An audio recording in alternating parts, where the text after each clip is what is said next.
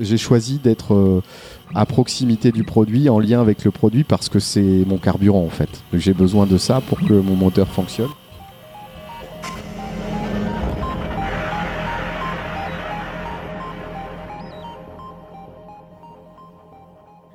Salut à tous, ici Thomas Bouli de Possible Futur et bienvenue dans ce nouvel épisode de La Fabrique. La Fabrique, c'est le podcast qui explore l'industrie en allant à la rencontre des hommes et des femmes qui y travaillent. À travers leurs portraits et leur expérience, j'essaie de comprendre leur parcours, riche en enseignements, rebondissements et anecdotes. J'espère que comme moi, vous serez super inspiré par ces aventures et que vous pourrez utiliser les nombreux conseils que mes invités ne manquent pas de partager. La Fabrique, c'est tout de suite, c'est parti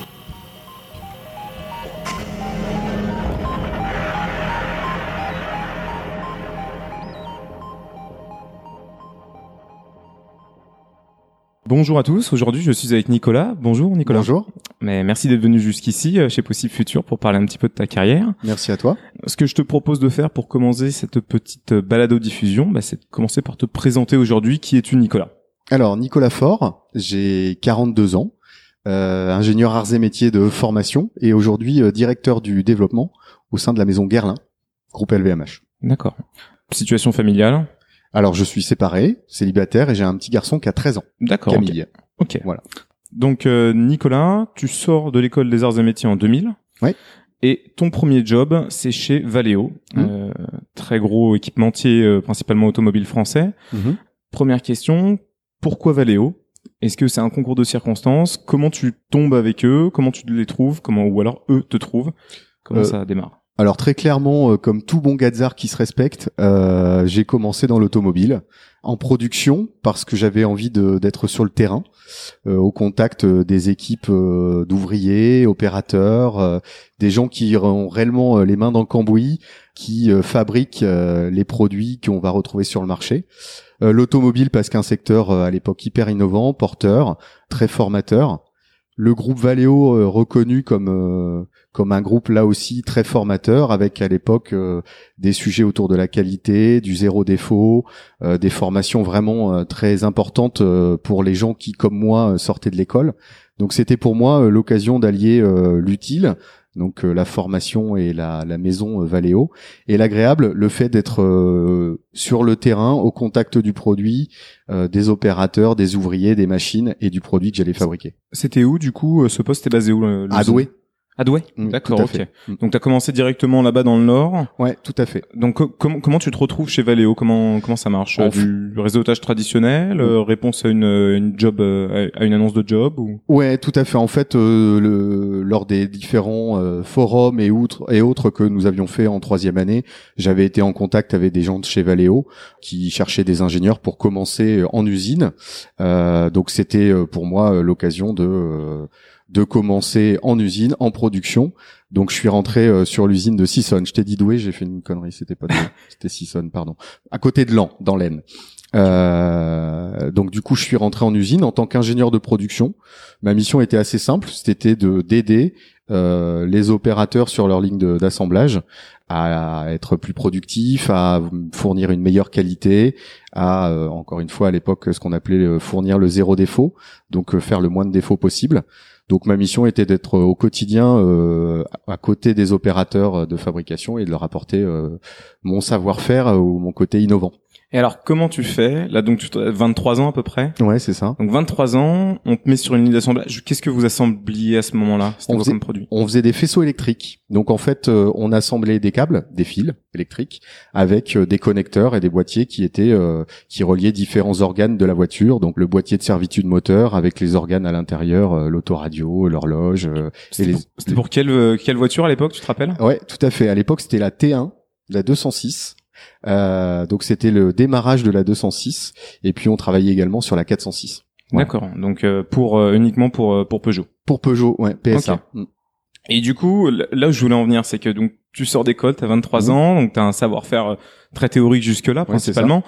Comment tu fais pour euh, discuter justement, j'imagine, avec euh, des, gars qui ont bossé pendant Mhm. euh, 20, 30 ans euh, chez Valeo, qui Mhm. sont d'école Valeo Mhm. Comment tu fais pour être, comment dire, pour avoir une certaine autorité sur eux et leur montrer que t'es là pour leur apporter des choses? Alors, avant l'autorité, ce qui est important, et ça, ça va rejoindre, je pense, une question qu'on se posera pour les jeunes ingénieurs, c'est l'humilité en fait. Euh, il faut savoir effectivement qu'en face de nous, on a des gens qui euh, sont dans ces postes-là depuis euh, plusieurs années et vont sans doute y rester pour certains d'entre eux. Donc la première, la première qualité, c'est d'être humble, d'être sur le terrain, de discuter avec ces gens-là, de voir quelles sont leurs problématiques, de détecter les irritants et d'apporter des solutions. Encore une fois, le métier, le métier d'ingénieur, c'est de d'apporter des solutions, de trouver des astuces, qu'elles soient techniques ou non d'ailleurs, ou organisationnelles, pour faciliter leur quotidien qui dit faciliter le quotidien dit forcément amener euh, de la productivité, une meilleure qualité et un meilleur savoir-être au travail en fait. Donc c'est de la présence et de l'écoute. Valeo a aussi une, enfin, une réputation. J'ai quelques copains qui bossent chez Valeo, mmh. euh, mais plus côté BE. Euh, mais il y a quand même une, enfin, chez les équipementiers, ça c'est connu qu'il y a de gros horaires, qu'il y a quand même beaucoup de pression de la part des clients qui sont très très exigeants. Est-ce que tu as eu des cas déjà à cette époque-là de grosses crises, par exemple, euh, de grosses crises qualité, des, choses comme ça à résoudre? Oui, j'ai eu une grosse crise qualité avec l'un de nos clients. Je me souviens effectivement de d'un véhicule qui avait brûlé sur le parc chez le client et euh, nous en étions responsables. Nos faisceaux électriques euh, étaient responsables de cette surchauffe et qui avait fait brûler donc le véhicule.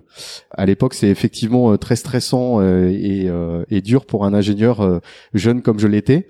donc on m'a envoyé chez le client dresser et traiter ce plan d'action. ce qui est important, c'est déjà d'être rassurant, d'avoir un peu la tête froide, d'être capable de faire vraiment l'analyse de la cause racine du problème. Et puis, avec les opérateurs et les gens qui sont pour le coup beaucoup plus qualifiés que moi et qui connaissent beaucoup mieux le produit, d'apporter une solution technique et de rassurer le client en fait. Et donc quel outil tu utilisais à l'époque? C'est les, les, grands classiques de la qualité aujourd'hui, les 5 why, euh, toutes ces choses-là que tu mettais en place et les cinq pourquoi, euh, l'arbre des causes, euh, être capable effectivement de remonter jusqu'à la vraie cause racine pour être certain d'avoir fourni un plan d'action qui soit vraiment durable dans le temps et qui soit la vraie réponse à la problématique. Et du coup, cette crise, ça a fini par se résoudre euh, comment? Enfin, qu'est-ce que vous avez mis en place? C'était un changement de process, un changement de, de, de, définition technique du produit Bah, il y a déjà eu un plan d'action court terme qui a euh, qui a été d'aller sur place et euh, de reprendre l'ensemble du parc automobile concerné. Donc il a fallu évidemment qu'on analyse quel était le lot de production concerné, qu'on isole ce lot et puis qu'on retouche ce lot euh, sur le parc et puis de remonter jusque effectivement à notre process de fabrication pour euh, mettre en place l'action corrective et euh, modifier notre process. Et puis surtout formaliser tout ça, c'est là où aussi nous ingénieurs on a notre savoir-faire à apporter, c'est comment est-ce que d'une expérience on en apprend des choses, on dresse ce qu'on appelle un retour d'expérience pour protéger le client à l'avenir et faire que ça ne se reproduise plus. Ça, c'est un vrai sujet, je pense, aujourd'hui dans nos entreprises, et un sujet très compliqué, la mm. capitalisation des connaissances. Euh, comment, bah voilà, faire un retour d'expérience sur une euh, sur une crise comme celle-ci, et faire en sorte qu'elle ne se reproduise plus, mais plus dans deux, trois, cinq ans, quand tout le staff a changé. Euh, vous aviez un outil spécial pour ça euh, après? Non, pas vraiment, mais je pense que c'est les trois étapes d'une d'une crise. La première, c'est euh, la première étape, c'est d'être capable de faire l'analyse euh, du défaut et de remonter vraiment jusqu'à la, cause racine. La deuxième, c'est la mise en place de l'action corrective, du plan d'action. Et la troisième étape, selon moi, c'est effectivement de faire le retour d'expérience et euh, de, concrétiser les actions et d'avoir vraiment un, plan d'action long terme pour éviter que ça ne se reproduise. Donc du coup là, tu fais deux ans hmm là-bas. Un peu plus. Qu'est-ce qui Qu'est-ce qui t'a poussé à changer à la fin de cette expérience? Parce que tu pars, si je dis pas de bêtises, chez Oxford Automotive après ça. Ouais, tout à fait. Toujours dans l'automobile, toujours en production. C'était une opportunité à l'époque. On me proposait de prendre la responsabilité d'un petit atelier de fabrication. Enfin, quand je dis petit, il y avait quand même 150 personnes. En y entrant euh, de par la voie, euh, je dirais lean manufacturing, donc euh, productivité.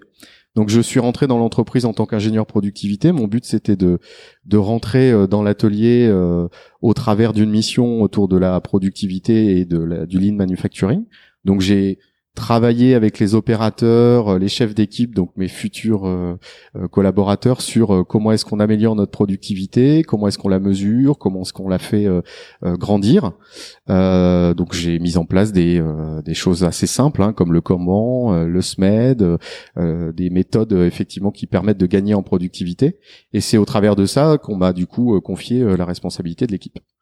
Qu'est-ce que tu faisais comme pièce à ce moment-là? Donc tu gérais 150 personnes. En fait, tu étais responsable de l'atelier. Hein. c'est ça. Euh, Quatre équipes. Ça, fait tout de suite une grosse charge. En fait, c'est ta première expérience de manager mmh. euh, à proprement parler. Comment ça s'est passé ces débuts du management pour toi? Quelles ont été tes grosses difficultés? C'est des questions qu'on se pose un peu tous, mmh. de savoir comment on appréhende un peu tous ces premiers jobs de manager. Qu'est-ce qui s'est passé? Qu'est-ce que tu en as tiré? Alors, j'ai pas eu l'impression d'avoir de grosses difficultés. Euh, je pense que naturellement, je suis quelqu'un qui est un homme de terrain, qui a aussi euh, de bonnes facultés à, pouvoir lier des contacts avec des gens qui sont pas forcément des mêmes horizons que moi. Euh, et c'est ce qui m'a aidé je pense, à prendre le poste, c'est euh, montrer aux gens et aux gens que je manageais que j'étais accessible, à l'écoute, prêt à trouver des solutions et à apporter des solutions pour leur faciliter le quotidien. Parce qu'en fait, forcément, la productivité, on voit ça comme le faut aller plus vite, plus fort euh, et, et, moins cher, mais c'est aussi euh, faciliter le quotidien des opérateurs et des ouvriers et leur laisser la possibilité, effectivement, d'avoir une tâche beaucoup moins complexe, de vraiment se focaliser sur leur savoir-faire. Donc doter tout ce qui est paramètres un peu complexes autour de leur métier au quotidien, les irritants, euh, pour leur permettre vraiment de pouvoir exercer leur savoir-faire. Parce que ça c'est quelque chose moi que je vois comme étant très compliqué parce que tu es à la fois tu as le BE qui est d'un côté qui te donc te donne tout un ensemble de directives, d'ordre de mmh. fabrication, ce genre de choses et après il y a le terrain et la réalité du terrain à laquelle le BE est pas forcément confronté et toi, ta charge vraiment de faire remonter donc les sujets qui vont pas, les irritants sur le terrain, mais de prendre en compte quand même les, les toutes les contraintes techniques, technologiques imposées par le BE. Et ça, du coup, euh, tu t'en es bien sorti. Est-ce que tu as eu quand même un petit raté euh, Est-ce qu'il y a eu des choses euh, sans, sans, le but c'est pas non plus, c'est pas de parler que de tes mm. ratés, hein, parce que globalement ce que tu dis c'est quand même ça s'est très bien passé. Oui, plutôt bien, ouais. Est-ce qu'il y a eu un problème de management, je sais pas, du licenciement par exemple, ou euh, qui est toujours quelque chose de, de, de, compliqué à gérer? Alors le, le, le licenciement, le, se séparer d'un collaborateur, effectivement, ça fait partie du management. Il y a la phase agréable qui est le recrutement, euh, la promotion, euh, faire évoluer les gens, puis la phase un peu moins agréable, mais qui fait aussi partie du métier, qui est comment on se sépare d'un collaborateur. Oui, ça m'est arrivé.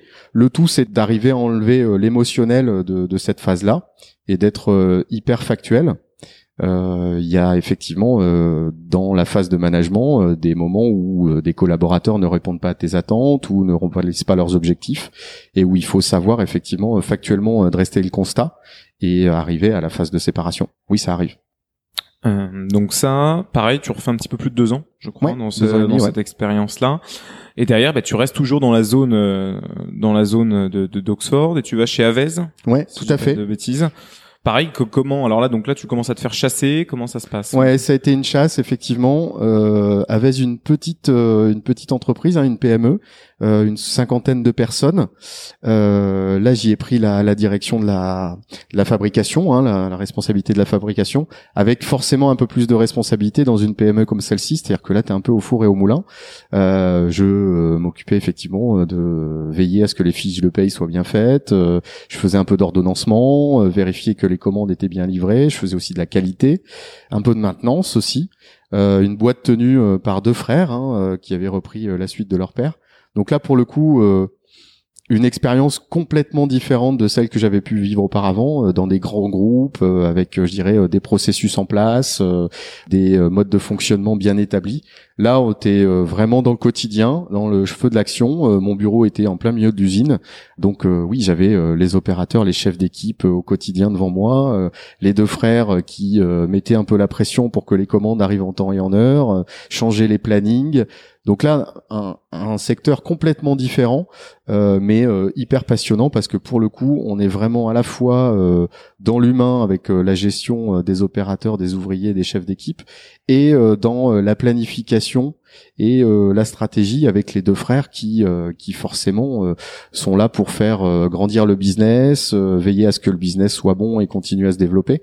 Donc il y a un peu cette dualité qui était hyper intéressante. Du coup, ce passage du grand groupe vers la petite entreprise, c'est quelque chose qui t'a Qu'est-ce que qu'est-ce que ça t'a convaincu de faire par la suite? Parce qu'en plus là donc c'est une petite entreprise familiale. Oui, tout à fait. Euh, ce qui a du coup ses avantages et ses défauts. Comment comment tu t'es senti au niveau de cette parce que ça, ça c'est des valeurs qui changent complètement, mhm. c'est un, des méthodes de travail qui changent complètement. Est-ce que les premiers mois ont pas, enfin les premiers mois se sont bien passés ou euh, comment t'as appréhendé tout ça? Parce que t'as dû apprendre énormément, je pense. Hmm. Comment comment ça s'est passé? Alors c'est d'abord très difficile parce qu'en fait tu t'aperçois que dans ce type de boîte, euh, le patron est vraiment le patron Donc quand il est là, les ouvriers, les opérateurs sont à la tâche, sont présents. Dès qu'il s'absente, tu as forcément un peu de relâchement qui qui se fait ressentir. Et puis tu sais aussi que tes gestes au quotidien peuvent être critiques. C'est-à-dire que la boîte euh, n'a pas beaucoup de, de tête pensante. La boîte euh, vit aussi grâce à, à ses cadres et à la stratégie que les cadres dressent. Et on n'était pas nombreux à l'époque euh, dans, dans ce niveau de responsabilité-là. Donc c'était intéressant de pouvoir être vraiment dans le feu de l'action.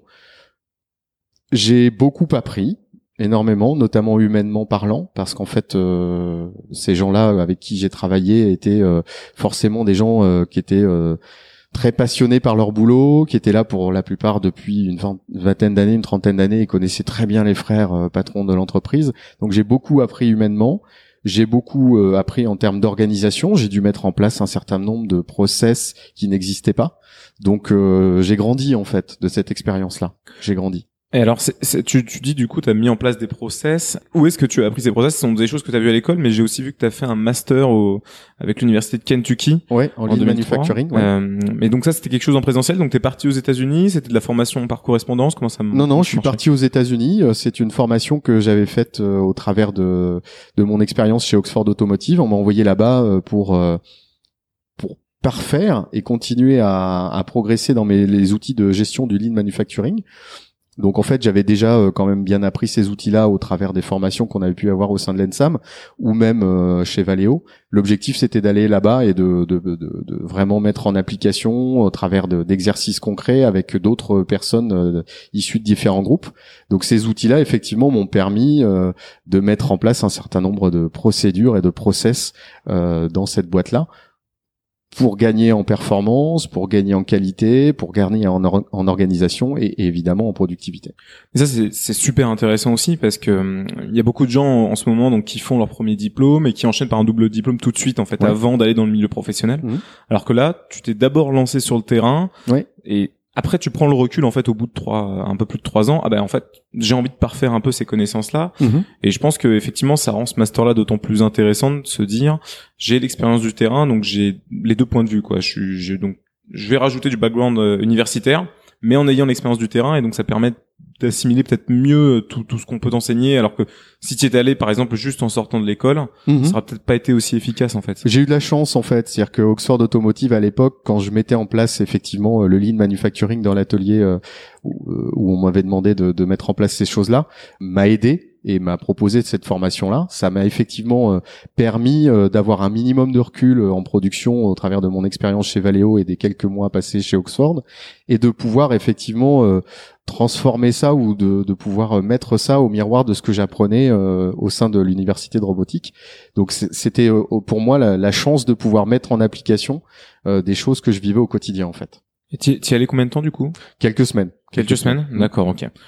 Non, mais ça c'est c'est vraiment top. Et donc là-bas, en fait, pendant en plus euh, du coup que tu te faisais former, t'arrivais tout de suite à voir un peu le parallèle et à dire ok bah tiens, quand je reviens chez Oxford, là à la rentrée, euh, je vais mettre tout ça en place directement. Enfin, Bien sûr, c'est super riche. En fait, en fait tu tu tu transfères, euh, tu transformes certaines expériences ou certains problèmes que tu as au quotidien en disant bah oui, évidemment en fait cet outil-là va forcément m'aider dans ma gestion de tel ou tel problème dans l'entreprise.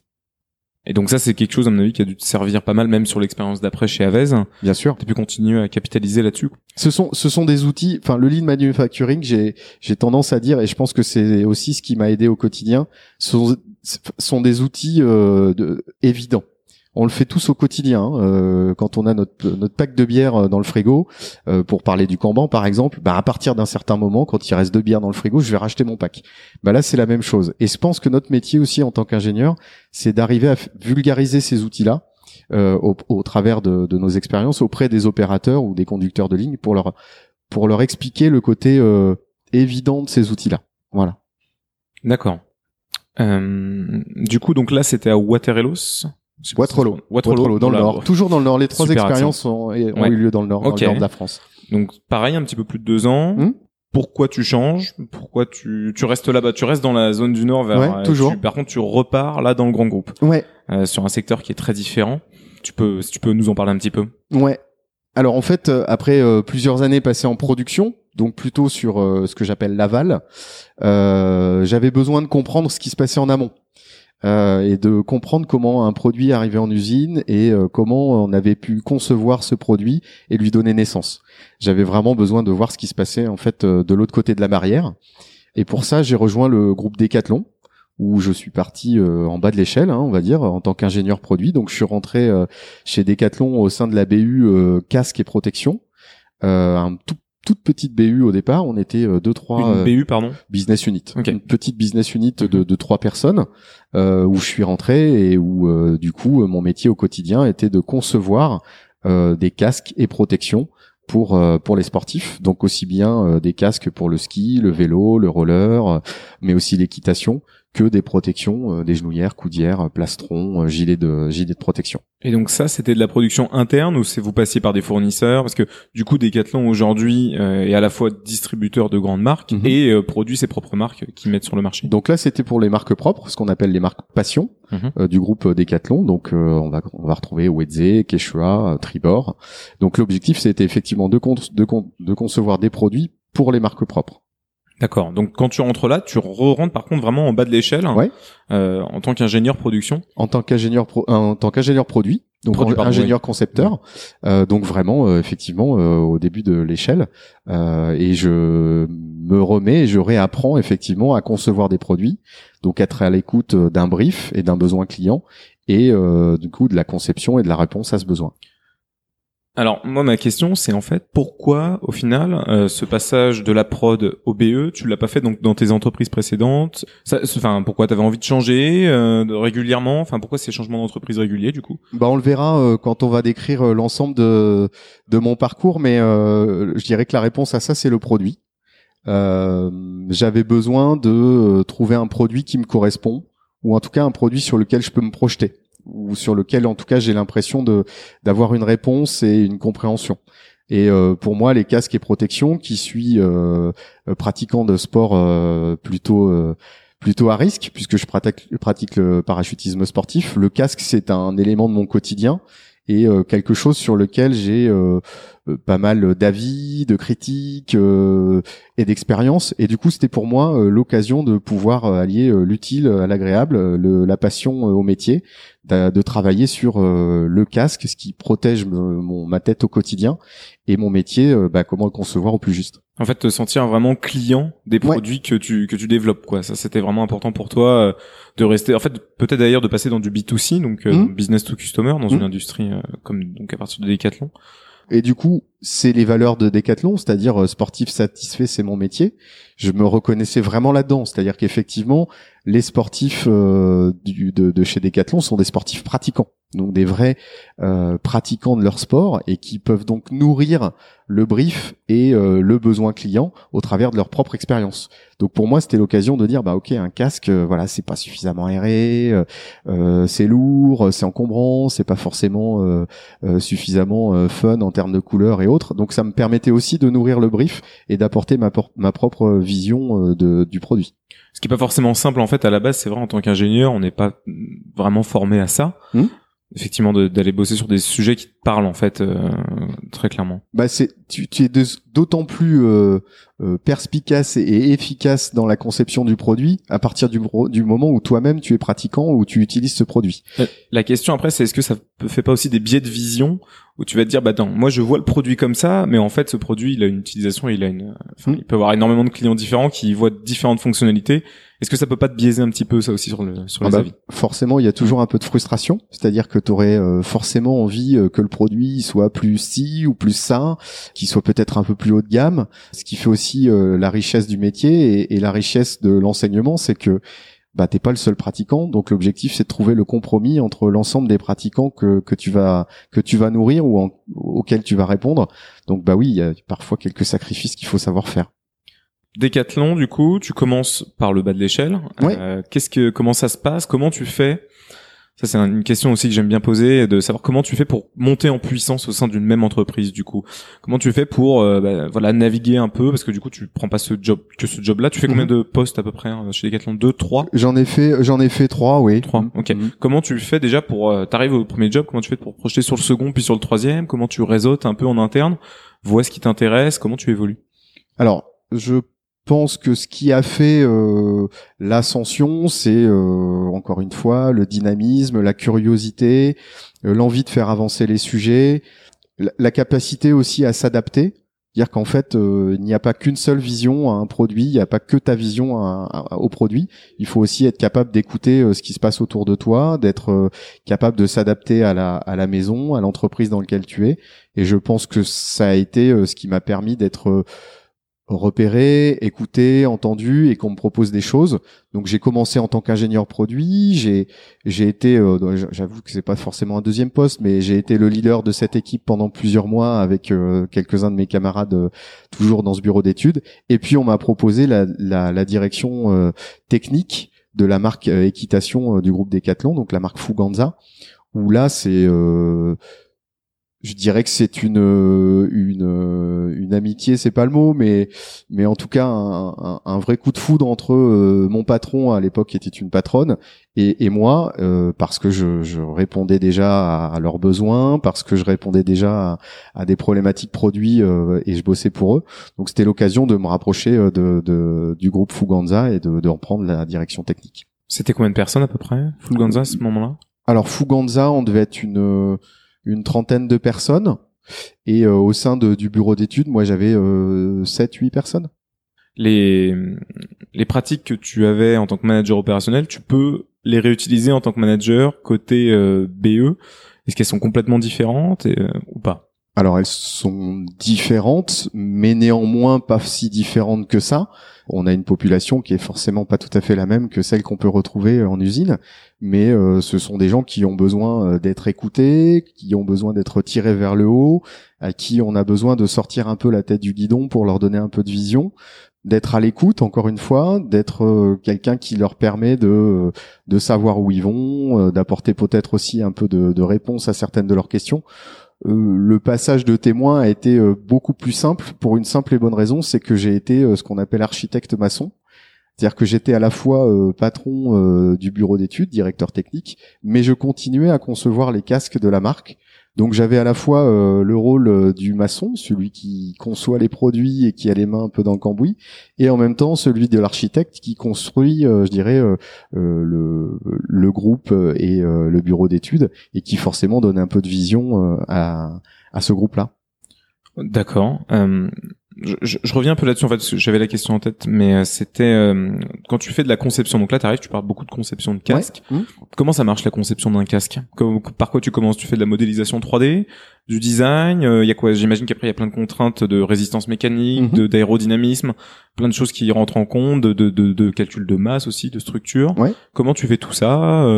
Alors déjà on apprend il faut apprendre quelles sont les normes et du coup quelles sont les contraintes euh, mécaniques. C'est très normé. Euh... Ouais, c'est très normé. Il y a des normes euh, qui, qui sont issues de directives européennes, donc une directive européenne qui qui renvoie à certaines normes, une norme par par type d'activité, hein, que ça soit le, le, vélo, le roller d'un côté, l'équitation de l'autre ou le ski. Donc l'objectif, c'est dans un premier temps ben, d'apprendre quelles sont les contraintes mécaniques ou techniques auxquelles vont être confrontés les produits. Donc on apprend et on apprend même euh, à, être présent au sein des comités de normalisation pour aussi influencer et, euh, être présent euh, au sein de, la création et de la naissance de ces normes-là. donc ça nous permet aussi de rencontrer les laboratoires de test, les autres fabricants de casques, d'être présent avec certains utilisateurs ou associations ça c'est la première chose. La deuxième chose, c'est ben on, on, répond à un brief. Donc pour ça, on a un chef de produit qui nous brief sur euh, une typologie de casque. C'est plutôt des enfants, c'est plutôt un premier prix, euh, c'est plutôt euh, tel ou tel type de casque. Et puis derrière, se met en route le travail avec le designer qui, sur la base, je dirais, d'un prêt qu'on lui aura donné, Hein, euh, qui est donné par les normes, la technique euh, et la technologie. Le designer va travailler, nous faire, nous donner des intentions, des intentions avec lesquelles on va discuter pour être certain que déjà je vais pouvoir le fabriquer, le, le, faire produire et que ça va bien répondre aux normes. Et puis après, il y a un certain nombre d'échanges et de travail qui se fait avec le designer pour que dans un deuxième temps, on aille voir un fabricant, donc une usine, qui va être capable d'industrialiser et de fabriquer ce casque. D'accord. Il y a, y a est-ce qu'il y avait, il y a pas d'usine à l'époque, euh, d'usine Décathlon à proprement parler, qui font de la production? Non, pas du tout. On est, on était vraiment en sous-traitance, donc on allait, euh, on avait des fabricants de casques, donc on travaillait en collaboration avec des acheteurs industriels qui sur la base du brief, du dessin, de l'attention du, du designer et de mes contraintes techniques, nous euh, choisissait ou nous donnait euh, l'industriel avec lequel on allait travailler. Euh, et puis l'objectif, c'était effectivement d'aller euh, travailler en collaboration avec cet industriel pour l'industrialiser et le fabriquer. Et qui eux-mêmes avaient d'autres clients compétiteurs ou étaient des compétiteurs comment Les deux. Effectivement, ils avaient des clients compétiteurs. On pouvait retrouver dans les usines où j'allais des marques comme Bell ou Giro pour le, le cycle ou euh, des marques comme Rossignol euh, pour le pour le ski. Et puis parfois, effectivement, comme tu le dis, euh, certaines usines fabriquaient leur propre marque de casque, propre marque d'ailleurs qu'on prenait parfois pour pour pouvoir les intégrer à nos propres gammes en fait. C'est assez intéressant toute cette dualité du coup de savoir mmh. ils doivent vous assurer de la qualité, mais en même temps si vous assurent la qualité derrière, ça veut dire que leurs propres produits baissent ça doit être, enfin, ça doit être assez intéressant d'étudier tout ça, je pense. Bah, c'est une, c'est un win-win, hein, c'est-à-dire qu'à un moment donné, effectivement, on va chercher du prix, de la performance, euh, de la qualité euh, chez ces industriels-là, et euh, donc forcément, on les fait aussi grandir de par ce qu'on va leur apporter en termes de technique, la présence aussi sur le terrain. C'est là où l'expérience production est importante, c'est que même chez ces fournisseurs-là, on allait sur le terrain pour voir comment nos, nos produits étaient fabriqués.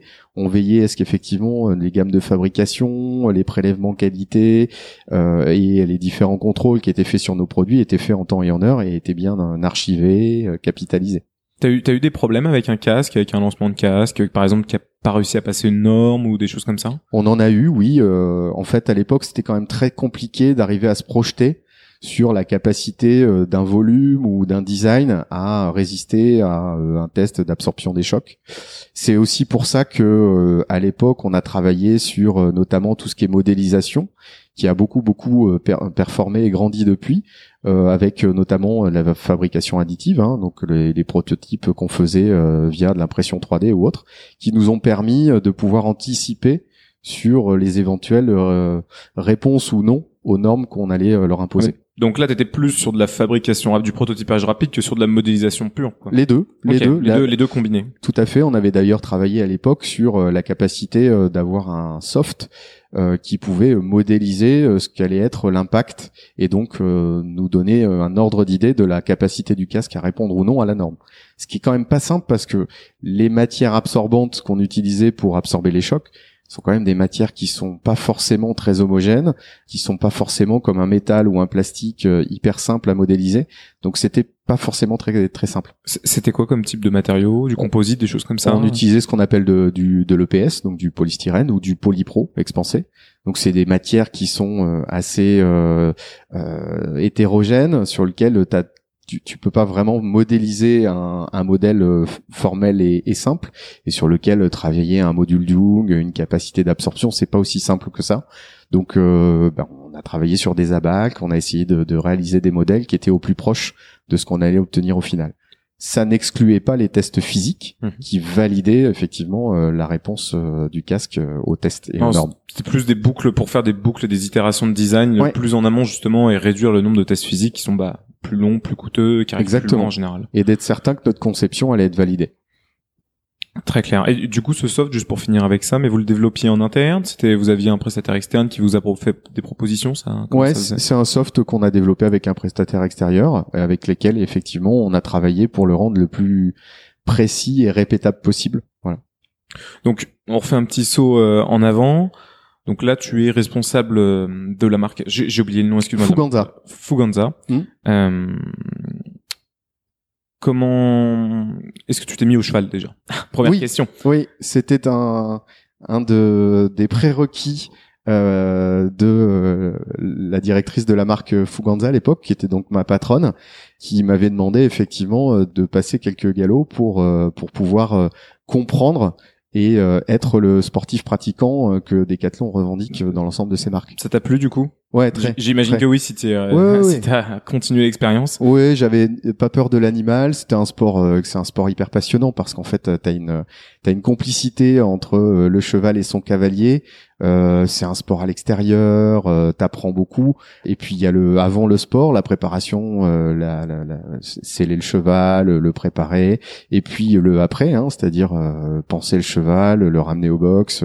Tout, enfin c'est c'est un c'est un vrai process là aussi Et oui, oui, j'ai adoré, j'ai adoré pouvoir le faire. On pratique encore aujourd'hui ou... Alors un peu moins qu'à l'époque, évidemment, mais de temps en temps, quand je peux monter, je le fais, ouais. D'accord.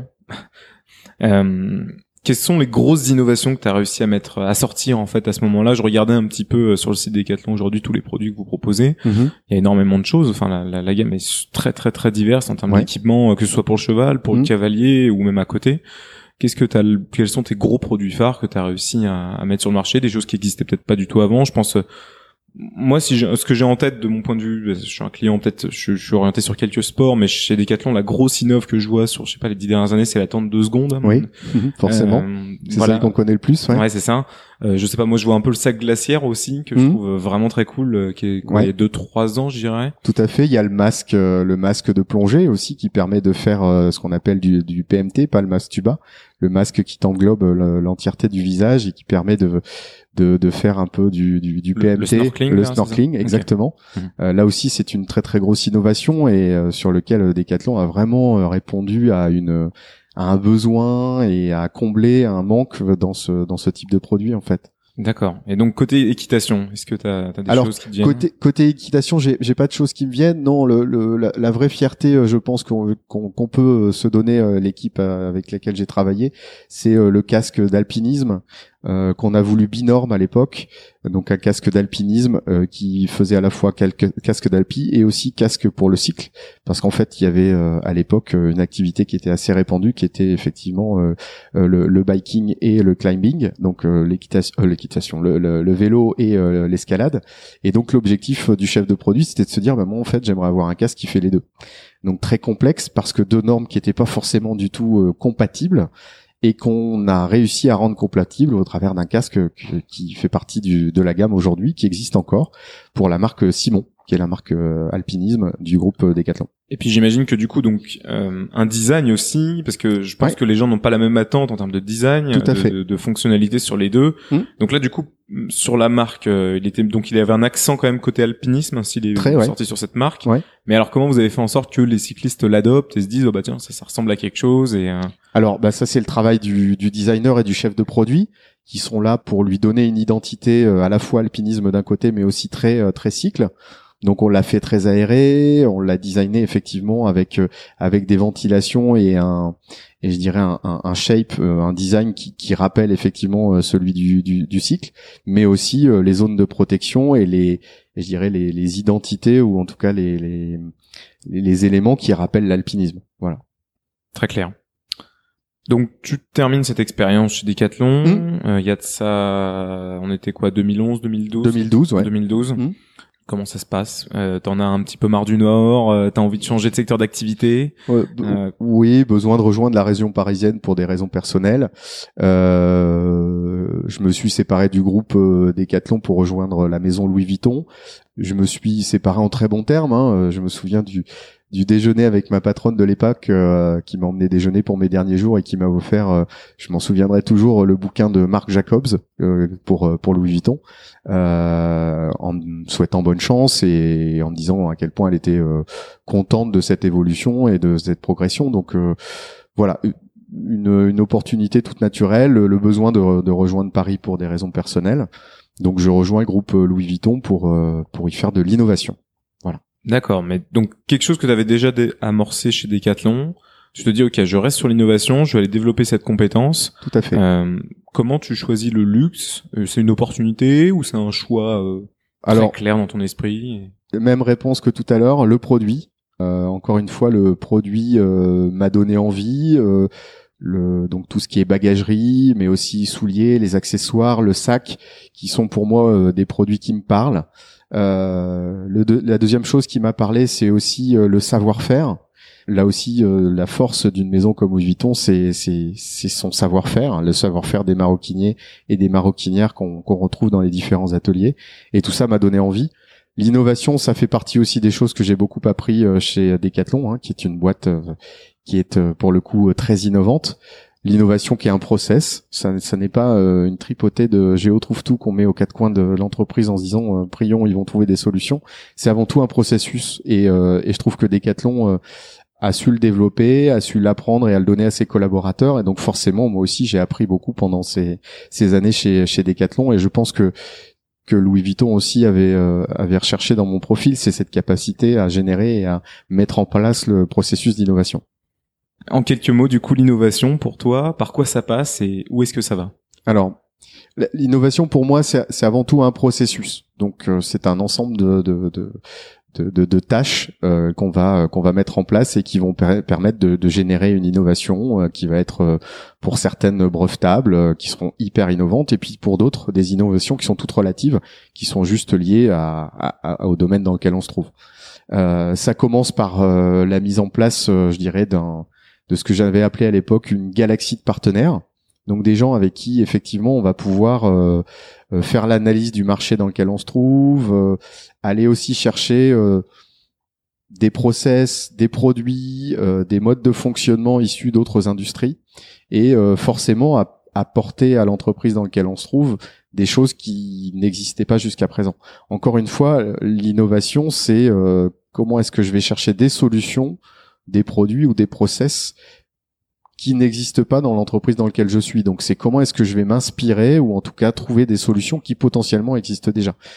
Et notamment, il y a, dans, le process d'innovation, il y a, une méthode que, que je trouve top, ce qu'on appelle le scouting, le scouting, qui consiste à euh, décomposer en tâches élémentaires un produit ou un process et d'aller euh, projeter euh, ces tâches élémentaires dans d'autres industries, dans d'autres milieux, dans d'autres cultures. Et en fait, on s'aperçoit qu'il y a plein de solutions qui existent déjà, qui ont déjà été trouvées, qui suffit juste de ramener et d'implémenter et de pouvoir projeter dans le domaine dans lequel on se trouve. Voilà. La, la question que j'ai en tête, c'est comment Louis Vuitton détecte que toi, tu as déjà tout ça en fait chez toi euh, c'est toi qui les trouves ou c'est eux qui te chassent pareil Un peu les deux en fait. Ouais, ouais, Vous vous trouvez euh, ouais. moi, moi je cherchais et puis effectivement Vuitton cherchait également et est tombé sur ma candidature. Du coup, juste pour euh, bon, donc là aujourd'hui tu es encore dans le groupe LVMH. Oui. Ce changement de valeur principalement parce que bah donc il y a des valeurs très propres de culture, de valeur, etc. Comment tu l'as géré? Est-ce que ça s'est bien passé? Euh, Ce déménagement aussi, parce que bah donc là il y a tout un changement de vie qui s'accompagne à ce changement de poste. Comment ça s'est passé? Est-ce que tu as eu des difficultés? Euh, Comment tu les as surmontées? Alors, euh, j'ai encore de la chance, peut-être. J'ai pas trouvé euh, forcément de difficultés. Pourtant, comme tu l'as dit, c'est deux cultures complètement différentes. Euh, forcément d'un côté euh, Decathlon, la grande distribution, beaucoup de sportifs passionnés, la recherche du premier prix, euh, de la compétitivité au, au, plus fort, très innovant, très moderne. Et puis euh, de l'autre côté, une maison euh, qui existe depuis 1854, euh, avec euh, beaucoup d'ateliers qui sont les leurs, un vrai savoir-faire, des produits très complexes, une, une excellence qualité, une recherche de l'excellence qualité. encore une fois, ce qui a fait le lien et ce qui a fait ma bonne intégration, bah, c'est ma présence sur le terrain. J'ai eu à l'époque la chance d'avoir un, patron qui m'a laissé du temps pour être présent sur le terrain dans les ateliers de fabrication Louis Vuitton, où j'ai passé pas mal de temps, où j'ai fait ce qu'on appelle du do it yourself. Donc euh, je suis passé entre les mains de, de formatrices et de maroquinières qui m'ont appris à piquer, à découper du cuir, euh, à détecter les défauts. Et donc euh, bah, je me suis assis devant une machine à coudre et puis j'ai appris à piquer, à faire un produit moi-même et à comprendre effectivement quelles étaient leurs problématiques. Génial. voilà. Bah, enfin le ouais la situation rêvée dans un dans un cadre top. les ateliers sont quand même des des ateliers formidables avec des gens qui sont passionnés. C'est dans France les ateliers. Tout à fait. Je, sais pas trop où c'est situé, mais t'as as fait un petit peu le tour, j'imagine parce que ça dépendre un peu de chaque produit. Oui, il y a, y, a, y a, plusieurs ateliers euh, en France, il y en a aussi aux États-Unis, euh, notamment pour le marché américain. Et donc euh, j'ai fait, oui, effectivement, le, le, tour des différents ateliers qui ont tous plus ou moins leur centre, leur centre de compétences, qui ont à l'intérieur, par contre, tous le même savoir-faire, à savoir la capacité à, à mettre en forme le cuir, à l'assembler et en faire des produits comme on les connaît.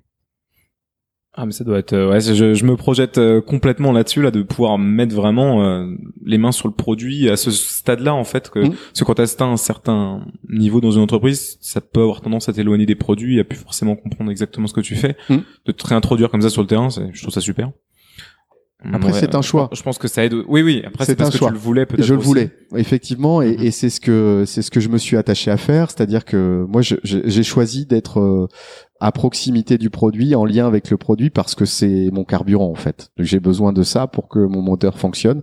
Donc mon moteur, c'est celui d'un ingénieur, hein, la créativité, euh, l'ingéniosité, euh, l'organisation, le process. Euh, ce moteur-là, il fonctionne, mais que si tu as du carburant. Et le carburant, pour moi, c'était le produit aussi bien celui que j'ai pu trouver chez Decathlon, le produit du sportif, du sportif pratiquant, que Louis Vuitton avec le côté excellence qualité, savoir-faire et, et, beauté du produit en fait. Très clair. donc là, tu fais quatre ans dans la maison Louis Vuitton qui tout à fait filiale, enfin, je sais pas si on dit filiale alors du groupe LVMH. Une des maisons du une groupe des maisons, LVMH. ouais. Une des maisons du groupe LVMH. Et donc tu as switch vers une autre maison du coup. Ouais, c'est une là pour le coup c'est euh, ce qu'on appelle une mobilité en interne, une euh, une, une progression. Euh, on me propose effectivement de rejoindre la maison Guerlain pour pour franchir un, un, un jalon hiérarchique et, et, prendre la direction du développement de la maison Guerlain. Donc une maison cosmétique et parfum. Qu'est-ce que tu peux nous dire un petit peu sur ton job du moment sans rentrer dans de la confidentialité? Quels sont les projets du moment? Euh, Je me suis bah, un peu baladé sur internet, j'ai vu par exemple une application euh, en réalité augmentée, euh, voire Inc, pour tester de la cosmétique en direct mhm. via un scan comme ça facial. Alors, je l'ai cherché ce matin du coup, je t'avoue que je l'ai pas trouvé sur l'Android Store. Non. J'étais un peu frustré du coup de pas pouvoir la tester. Euh, par exemple, est-ce que tu as, travaillé là-dessus Non, euh, moi je suis plutôt sur le, le développement du produit? Du produit. Donc euh, j'encadre des équipes qui euh, travaillent à la fois sur le packaging, mais aussi sur la gestion projet produit. Donc ils sont là pour veiller à ce que nos produits arrivent en temps et en heure sur sur le marché. Et puis ils sont aussi garants de la qualité et, et du coût qu'on attend de nos produits. Aujourd'hui, euh, tout le packaging, parce que c'est quand même un, des gros produits euh, dans, enfin sur sur votre produit final, c'est un des gros comment dire, des gros enjeux. C'est, fait en interne ou euh, ou pas juste ouais. ouais. Alors le, le, alors le pour moi le, l'intérêt c'est pas forcément le packaging. Le, le savoir-faire, le vrai savoir-faire de la maison Guerlain, c'est c'est la formule. C'est ce qu'on va se mettre sur la peau, c'est ce qui va euh, être mise autour des yeux, sur les lèvres, euh, mais aussi euh, le parfum. Et, et c'est pour ça que nous avons effectivement deux usines de conditionnement en France qui conditionnent nos produits et qui donc le mettent, les mettent dans nos packaging, qui fabriquent ce qu'on appelle le bulk ou le jus et qui vont le, le, le mettre dans nos, dans nos packaging.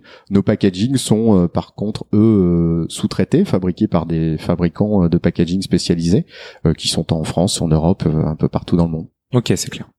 Euh, ouais, je, me, je me demandais, moi c'était ma question en fait, est-ce que justement ce packaging qui est quand même euh, quelque chose de très complexe, est-ce que c'était en interne, mais donc euh, non, du coup c'est non, nos une activité externe. Nos ingénieurs les développent et les conçoivent, donc ils sont là comme à l'époque chez Decathlon pour dessiner, répondre à des problématiques d'usage, d'utilisation, mais aussi de compatibilité, parce qu'à l'intérieur on va y mettre ce qu'on appelle du bulk ou un jus, donc il faut veiller à ce que le packaging respecte l'intégrité de ces formules.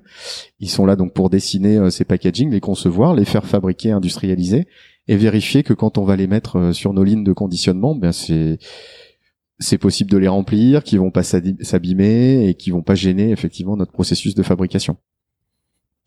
Très clair. Euh, écoute Nicolas, euh, donc aujourd'hui tu es encore dans cette division là. est-ce que tu peux nous parler un peu de demain ou est-ce mmh. que tu te projettes? Est-ce que est-ce que tu as des formations en ce moment? Vers quel type de Est-ce que tu après l'innovation tu as envie de tester quelque chose d'autre? Alors très clairement moi j'ai j'ai envie de rester euh, au contact du produit.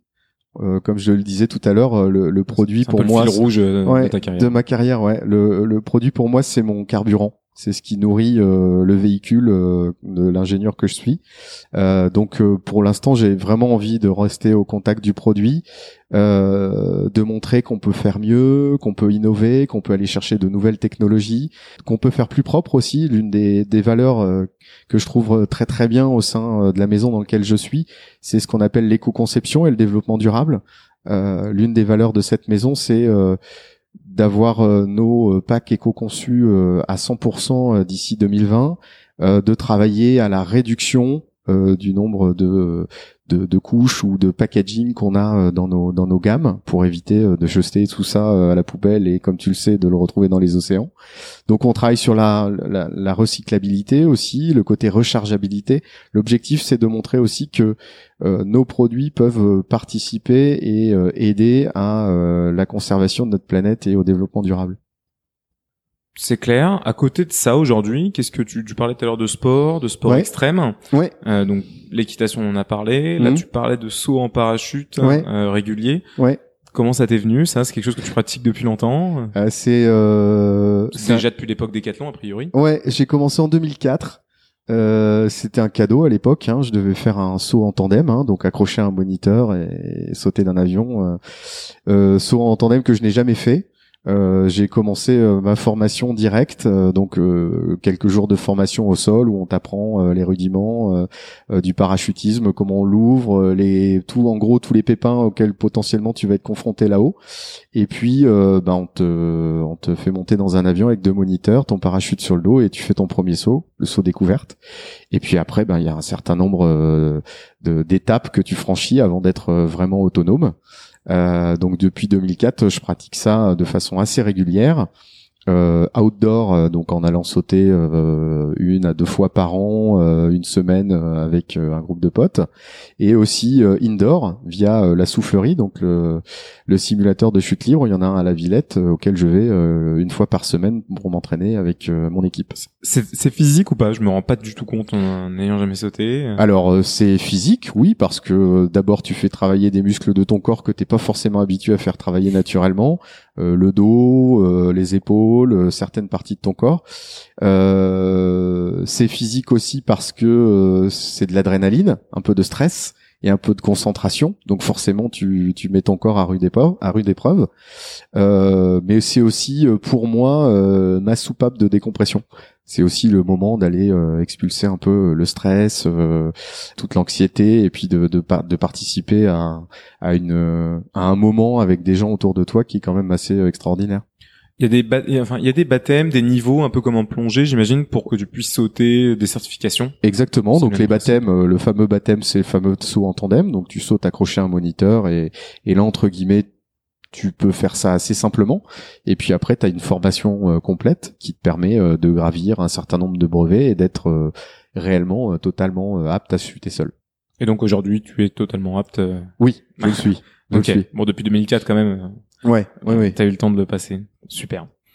Euh, des associations peut-être, des choses euh, que tu fais en dehors du sport, du travail? Alors euh, très franchement non. J'ai, je, je, pratique la course à pied réellement de façon assez récurrente, une à deux fois par semaine. association proprement dit non. Non, j'ai pas trop le temps en fait. Bah, T'as une vie qui, qui a l'air déjà bien remplie. Ouais, c'est ça. aussi un enfant à t'occuper. Exactement. Ça, ça, prend du temps. Euh, pour des questions un petit peu ouvertes, là, on essaie d'ouvrir un peu pour terminer cette émission, cette interview, euh, des livres à conseiller que tu as lus récemment ou il y a plus longtemps, euh, alors que ce soit d'un point de vue pro, que ce soit d'un point de vue euh, développement ou juste des, des, des romans d'aventure qui t'ont poussé. Euh. Ouais, moi j'ai trois livres, dont un qui est hyper récent, euh, qui, qui m'ont marqué. le premier s'appelle J'arrête de râler euh, qui est un qui est un bouquin qui a été écrit par Anne Gesker qui est, qui est assez top, qui te permet un peu de changer ta façon de, de, de voir euh, le quotidien et d'arrêter de râler et de se dire qu'il faut arrêter de subir et, et, plutôt d'être un peu proactif. Euh, un deuxième donc celui qui est très récent qui est Le règne des affranchis de Claude Iniesta qui est le, l'entraîneur de l'équipe de France de handball que j'ai vu euh, que j'ai eu la chance de pouvoir écouter il y a quelques jours et qui nous a dédicacé son bouquin. Et un troisième euh, pour le coup qui est un peu plus philosophique qui s'appelle La sagesse de Frédéric Lenoir. Euh, donc comment effectivement envisager sa vie au quotidien et, et, écrire enfin ou en tout cas envisager sa, sa carrière au quotidien tout en restant humble et, et sage je, bah, de toute façon, si je te pose ces questions, c'est déjà que moi, du coup, je vais les lire. Euh, je pourrais t'en parler. Euh, avant de finir sur deux petites questions, est-ce que tu veux rajouter quelque chose? Non, euh, moi j'avais juste une petite chose à donner euh, sur une question qui, qui, était autour de, de, de des conseils qu'on pourrait donner à un jeune ingénieur qui débute. C'est là où je voulais en venir, donc voilà. moi je trouve que en fait aujourd'hui, ce qui fait la différence entre un entre un ingénieur entre guillemets lambda et, un ingénieur euh, qui, qui, va donner envie, c'est euh, le, le, dynamisme, l'appétence pour euh, le secteur ou le produit dans lequel il se trouve. Je pense que avant de pouvoir se lancer dans une industrie, je pense qu'il faut pouvoir se dire est-ce que l'industrie dans laquelle je vais me lancer me parle ou en tout cas me donne envie? Parce qu'au quotidien, c'est ce qui va nourrir le moteur dont je parle depuis tout à l'heure. Donc c'est important d'avoir d'avoir déjà un peu de carburant qui va nourrir le moteur. Ensuite, euh, notre métier d'ingénieur, hein, ça vient de, de, de l'italien, là, on peut dire designo. Euh, c'est notre capacité à, à être capable de résoudre des problèmes et à donner une forme à euh, à ce que nous on a en nous, en nous. donc c'est comment est-ce que justement je donne euh, de l'intérêt au produit sur lequel je travaille comment est-ce que j'arrive à me projeter et, euh, et, apporter des solutions donc pour moi le, le vrai conseil c'est d'être euh, d'avoir de l'appétence pour le milieu dans lequel on se trouve et donc forcément d'avoir de, de l'intérêt pour le milieu dans lequel on se trouve donc de bien choisir ça quand on quand on commence est-ce qu'on peut te contacter euh, par mail, par LinkedIn Si ouais, tu as une question, euh, pas hésiter, tu es présent sur LinkedIn sans je suis, Je suis présent sur LinkedIn, ouais, avec aucun problème. Je pense que c'est le plus simple euh, pour te contacter. Aucun problème. Ok, bah écoute Nicolas, merci beaucoup d'être venu et d'avoir participé à cette discussion. J'ai passé un super moment en tout cas. Merci à toi.